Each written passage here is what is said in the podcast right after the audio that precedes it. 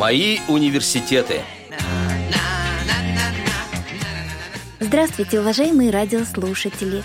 С вами ведущая Циндыма Бойко.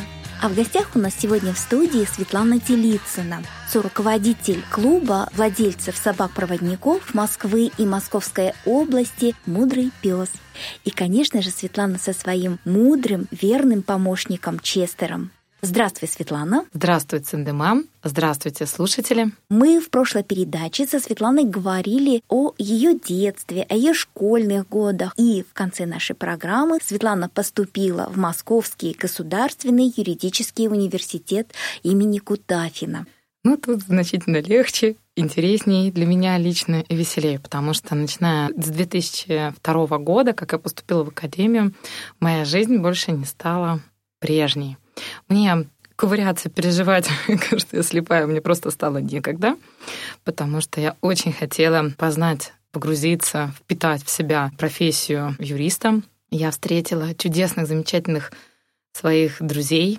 Мне было так интересно, что даже передать не могу. То есть мне было интересно учиться я э, чувствовала себя такой на мощной волне. Да, я продолжала быть абсолютно незрячей, но при этом я уже значительно увереннее себя чувствовала, училась самостоятельно передвигаться, жить, дружить, учиться. До университета уже добиралась одна. Маме с папой не надо было, да, ездить э, с тобой как в школу. Ну, не сразу, не сразу, потому что здесь я уже была психологически готова, но физически мне э, вот еще года полтора первых все-таки пришлось родителям со мной еще ездить. Мы уже учили по кусочкам маршруты, но я уже была к этому готова. А попадая в университет, оставалась одна или родители продолжали сопровождать весь учебный процесс? Там я уже была одна, ну так как это, язык практически не поворачивается сказать одна, потому что там-то как раз уже была атмосфера, в которой я чувствовала себя сначала тоже неуверенно. Но, по крайней мере, меня окружали здоровые люди, здоровые как физически, так э, и эмоционально. Поэтому у меня было на кого равняться, понимаешь? То есть да. я смотрела на них и мне хотелось, ну не то чтобы прям быть как они, можно сказать, хочешь стать орлом, летай с орлами. Вот точно так же. То есть я даже свои странички по Брайлю вкладывала в блочные такие вот тетради, делала дырочки, да, ну то есть... Да, и, да. И, и, и вот, да, я пишу по-другому, ну я на этих же лекциях, и да, я учусь, делаю конспекты и так далее, и мне было легко. То есть если спросить, да, меня, я сама себя, да, спрошу в школе или в академии, конечно, в академии это были пять удивительных очень трудных лет, трудных с точки зрения интеллектуального развития, то есть миллиард всего было нового. Но при этом э, это одни из самых ценных, как фундамент, вот тот самый вот моей личности, периодов моей жизни. А как Светлану вообще изучали предметы? То есть это было сначала на слух, да, я так поняла из первой нашей передачи? Ну да, наверное, с самого начала это был все-таки слух, это был мой один из основных помощников технических, это был диктофон. Да. Он был со мной всегда и не в одном варианте. Это еще кассетные и так далее. Да, То есть, это да. абсолютно, да, ты меня понимаешь? Ну, я, я училась в Академии культуры в те же самые годы, ну, на, с 2000 по 2005, поэтому, конечно, uh-huh. я очень хорошо это понимаю. Цифровой диктофон у меня появился только в 2007 году. О, у меня даже попозже еще цифровой. А вот Брайль мне вот здесь, в Академии, вот система Брайля а, стала серьезным подспорьем для меня. То есть можно было и конспекты делать, и заметки, и на лекциях писала. То есть я писала так, как печатная машинка. Вот там я могу сказать, что в академии я цеплялась за все возможности, чтобы знать, учить. И ну вот прям скажу это, быть не хуже, да, угу. чем все окружали, которые меня люди. Да, Светлана, а вот про систему Брайля. А, например, вот у меня проблема такая. Писать я могу очень быстро, а читать, к сожалению, гораздо медленнее. У тебя такой не было проблемы? Было, было, потому что у меня все-таки чувствительный там один-два пальца, а не все, как у брайлистов там. Да, да, 10. у меня один. У меня ну, один. Вот, вот то есть печатаю я десятью пальцами да, на клавиатуре, потому что и компьютеры я осваивала, конечно же, не сразу, но все-таки Вот когда появился компьютер и кто обучал, как? То есть где это происходило? А, э, это первый компьютер, это мои друзья подарили мне из таких э, бэушных деталей, но это был замечательный, чудесный подарок э, на поступление меня в академию. Они же меня и обучали. Спасибо большое им, потому что тогда это был, ну, как будто выход в открытый космос. Конечно. Это было очень сложно. Это училась и я, и да, да, и мои родители тоже учились. Только уже сейчас наоборот, да, то есть а до этого они меня обучали, а тут я их начала обучать. Ну ничего, мы совсем справились. Ну и дальше как первая сессия прошла? Как экзамены сдавала? А, столкнулась я в первой, именно в, первой сессии с, ну, прямо таки скажу, с дискриминацией, что я учила, учила, учила, учила. Вроде все отлично, как мне казалось. А, взяла там первые билеты, рассказала, ну, на свой уровень это был потрясающий уровень, да. А на взгляд преподавателя почему-то ему, ему показалось, что это недостаточно четко. Ну, может быть, оно так и было, Циндама, но были ну, такие... Ну, я-то думала, что я лучше всех. Ну, как минимум, давай так, я лучше, чем, как это, я же, но только там, да, пару месяцев назад. Ну, и было видно, что мне преподаватели, даже еще вне сессии, когда еще только-только вот э, лекционная часть шла, и там семинары, были такие фразы сказаны разными преподавателями из разряда «на жалость не дави», хотя я даже не начинала. Вот, вот, об этом как раз я хотела спросить. Вот не, не было ощущения, что, э, например, из жалости кто-то ставит оценки? А, мне из жалости занижали оценки. Вот, такое было. Прям реально, в действительности такое было. Ну, из-за того, что я очень-очень-очень-очень э, старалась, и порой не видела, что вокруг, э, я порой выбивалась в число первых, даже не замечая этого. И преподаватели не всегда решались мне ставить высокие оценки, потому что думали, что а вдруг их заподозрят, что они поставили необъективно. Но знаешь, до какой степени? Я ну, мне терять-то нечего, ну, по большому счету, да? да, то есть вообще нечего терять. Поэтому я в полный рост уже тогда э, училась защищать свои интересы, и я говорила, ну, давайте, давайте буду отвечать э, хоть перед всей комиссией. Угу. Вот. И были такие случаи, когда я свою оценку защищала перед комиссией. Ну, а дальше как все пошло? Когда отстояла, когда доказала? А, когда получила красный диплом. Московской государственной. Ну, тогда она называлась юридическая академия. Ну да, как-то привычнее. Ну, просто в 2007 году она была еще академией, поэтому да, да. я доказала себе и окружающим, это было так эффектно. Я вот прям даже вот с твоего разрешения расскажу, можно? Да, конечно. Потому что это такой момент триумфа э, для меня, э, точка невозврата. Угу. Это когда объявили мою фамилию уже э, в торжественной обстановке, то есть красивый зал с флагами. Не буду тебе врать, ну там что-то вроде на 500 человек. У нас, в принципе, было два зала, где ну, во второй, э, где родители были, там трансляция шла. Угу. Объявили мою фамилию, мой друг, э, мой одногруппник провожал меня к красной дорожке угу. и говорит, ну, я буду идти здесь рядышком, но вне софитов, знаю, я здесь рядом, а да. по красной дорожке это ты должна пройти сама и я начинаю идти по красной дорожке, зал э, видит, что, ну, не все же по фамилии знали, да. что я — это я. Да. И начинают потихоньку, ну, как бы прям овации из таких э, формальных переходить, вот прям вот аплодисменты все набирали обороты. Угу. И по мере того, как я приближалась к микрофону, зал начал вставать. И тут вот два зала, угу. они к моменту, когда я пришла к микрофону. Достигла, да? Достигла. Это был просто вот... Э, это апофеоз просто всего было. Два зала стояли, аплодировали, а я в этот момент чувствовала, что вот оно. Мне вручил э, диплом ректор, пожал руку, и с другой стороны дорожки встречала моя подруга, Анна Гупала, наш фотограф мудрого пса. И это было очень символично, потому что что я получила из академии, помимо профессиональной основы, очень такой фундаментальной, это моих друзей. Да, конечно, они, я знаю, что даже в мудром все и до сих пор а, друзья помогают и советами, и теперь уже не только тебе, но и нам всем.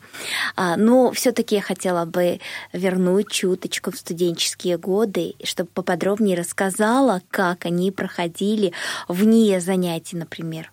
Ну, тут как раз-таки э, первые, наверное, года три мне так хочется сказать, что я не поднима... продолжала не поднимать головы от учебников, диктофонов и прочей всякой техники. То есть я, наверное, даже плохо тебе вспомню, были ли у меня какие-то там а, даже в летние каникулы, мне кажется, я просто спала и ела, а потом начиналось снова обучение.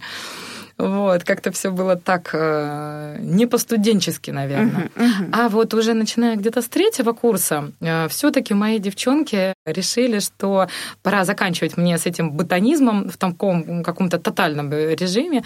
И мы после академии ехали э, покупали какие-нибудь э, классные места в театрах, э, мы уже гуляли в парках, ели мороженое, и они везде и всюду брали меня с собой. Я целиком и полностью и в кино ходила, и в театры ходила, и в какие-то ну, магазины. Мне, знаешь, как было здорово, вот, наверное, до мурашек, вот прям сейчас вспомнила, где-то в районе там четвертого курса, uh-huh. когда можно было себе уже позволить, где-то в перерывах между парами, вот э, мои друзья э, читали мне «Космополитен», рассказывали, как uh-huh. выглядит, как модно, как стильно. И, и, и знаешь, как интересно интересно, я начала познавать, что это не только важно для меня, бесконечно важно, да, чтобы да, вот вокруг да. меня окружали люди, которые видят. Ну и я для них важна, потому что, как мне они сами признавались, я пока тебе описываю, угу. я сама рассмотрю так, что потом закрываю глаза и прям вижу, знаю.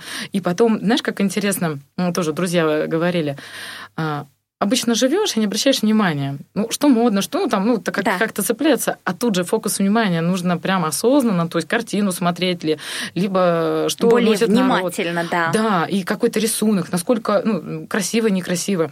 И даже вне меня они уже э, не могли остановить этот процесс в фокус своего внимания. Ну и, собственно говоря, мы так как продолжаем дружить, ну, как я сказала, вот у нас еще наша подруга Рима, она тоже мудрому псу помогает. Это вот все иностранные, иностранные справки, это все идет оттуда потому что она при ООН работала. Она даже сейчас мне рассказывает, что вот та тренировка общения со мной сделала ее внимательнее, легче в восприятии инакости, да, ну то есть да, инакомыслия, да, и да. что вот если другой, это не значит, что там плохой и так далее.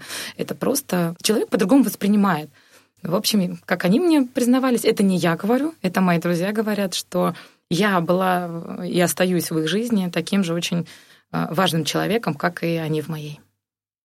Ну, это действительно так. Мы продолжим беседу после небольшой паузы.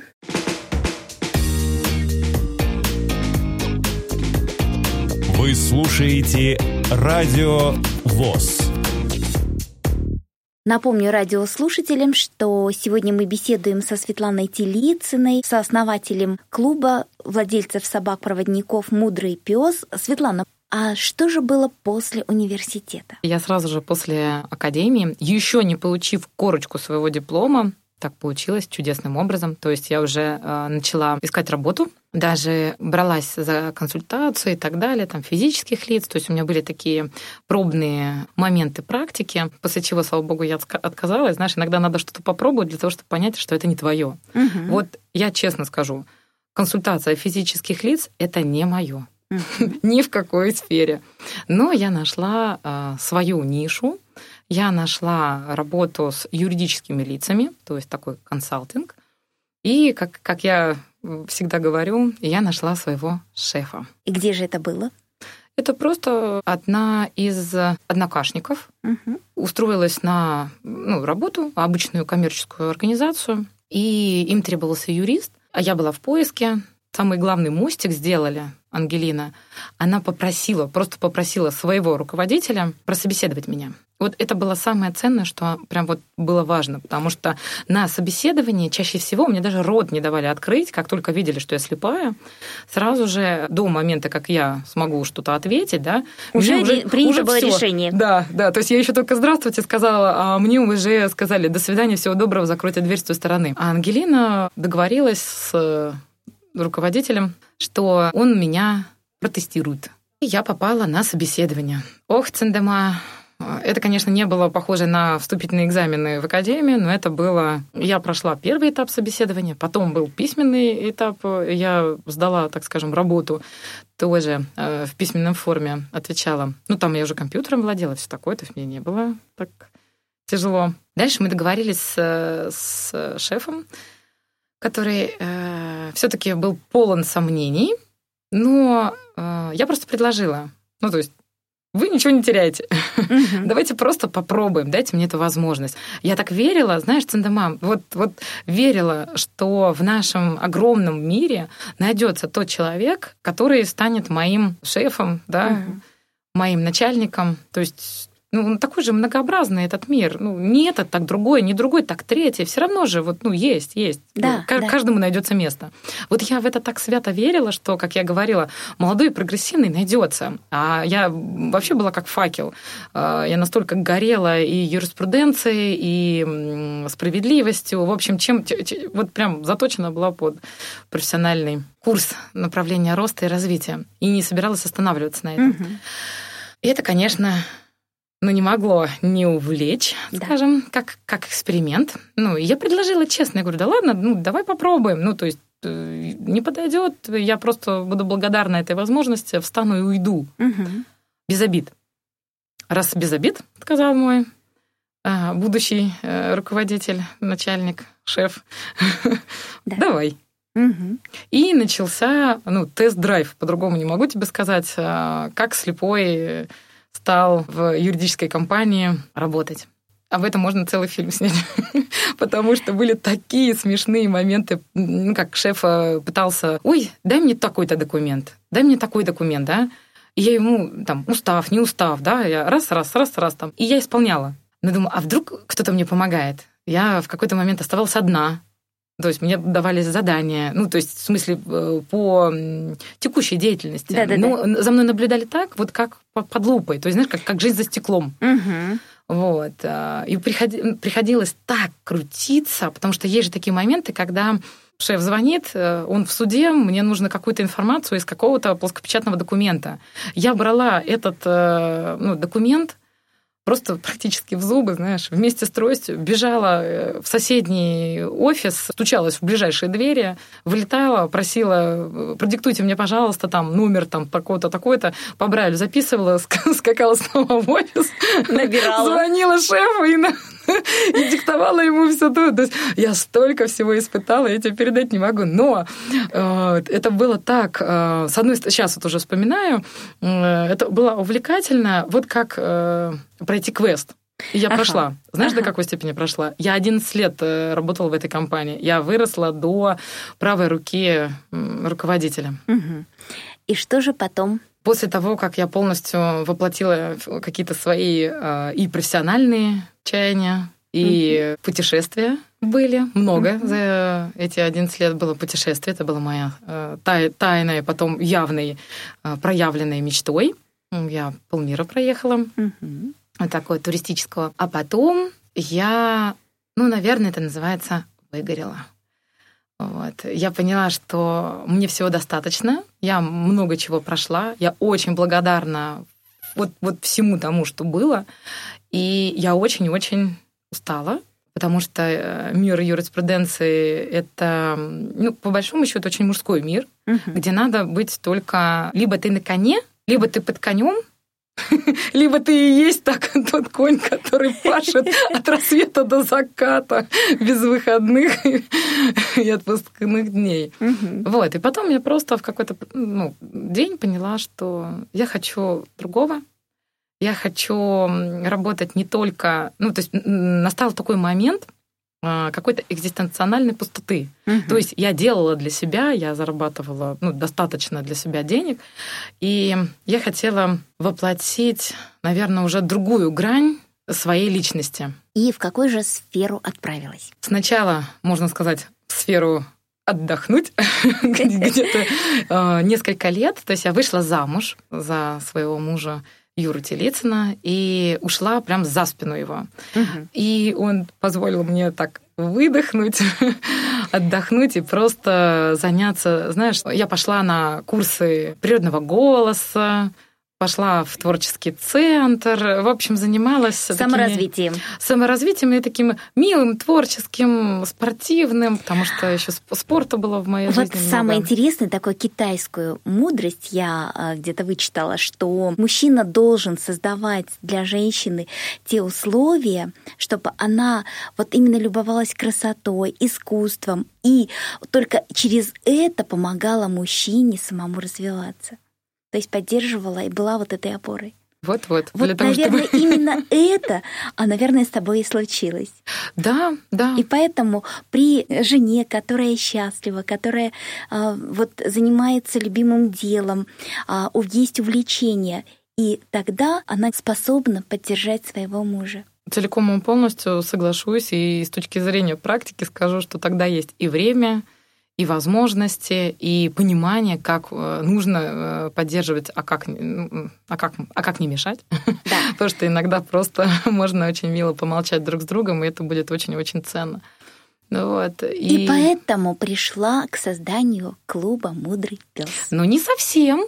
Сначала у меня из-за того, что я переехала из родительского дома в дом мужа, а это совершенно другой район, и там э, очень сложно передвигаться с тростью самостоятельно. Да. А я уже будучи, как ты понимаешь по предыдущему рассказу, да, я уже так привыкла самостоятельно уже везде и всюду, даже в мире бывать, что... А в Люберцах нет. в Люберцах не смогла. Mm-hmm. И э, мы подали заявление, приняли решение вместе с мужем, как мне э, вот мою независимость поддержать. И мы подали на собаку-проводника через энное количество времени. Где-то через полтора года нам позвонили и сказали, у вас будет собака. Появилась собака, но на кончике хвоста моего Честера пришло понимание, что нас с Честером не очень-то и ждут.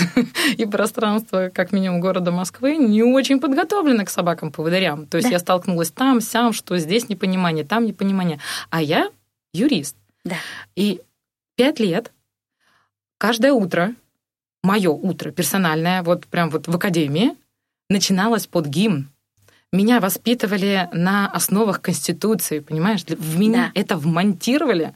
И я столкнулась с тем, что э, нормы конституционные мои мои права, мои свободы нарушаются настолько грубо, что вот тут мои крылья, конечно, вот расправились. Никаких сил даже сдержать не было вот это возмущение. Угу. Это вот по-другому даже сложно сказать. Я просто выстрелила просто как в какой-то огненный фонтан в пространство вот как раз своих друзей.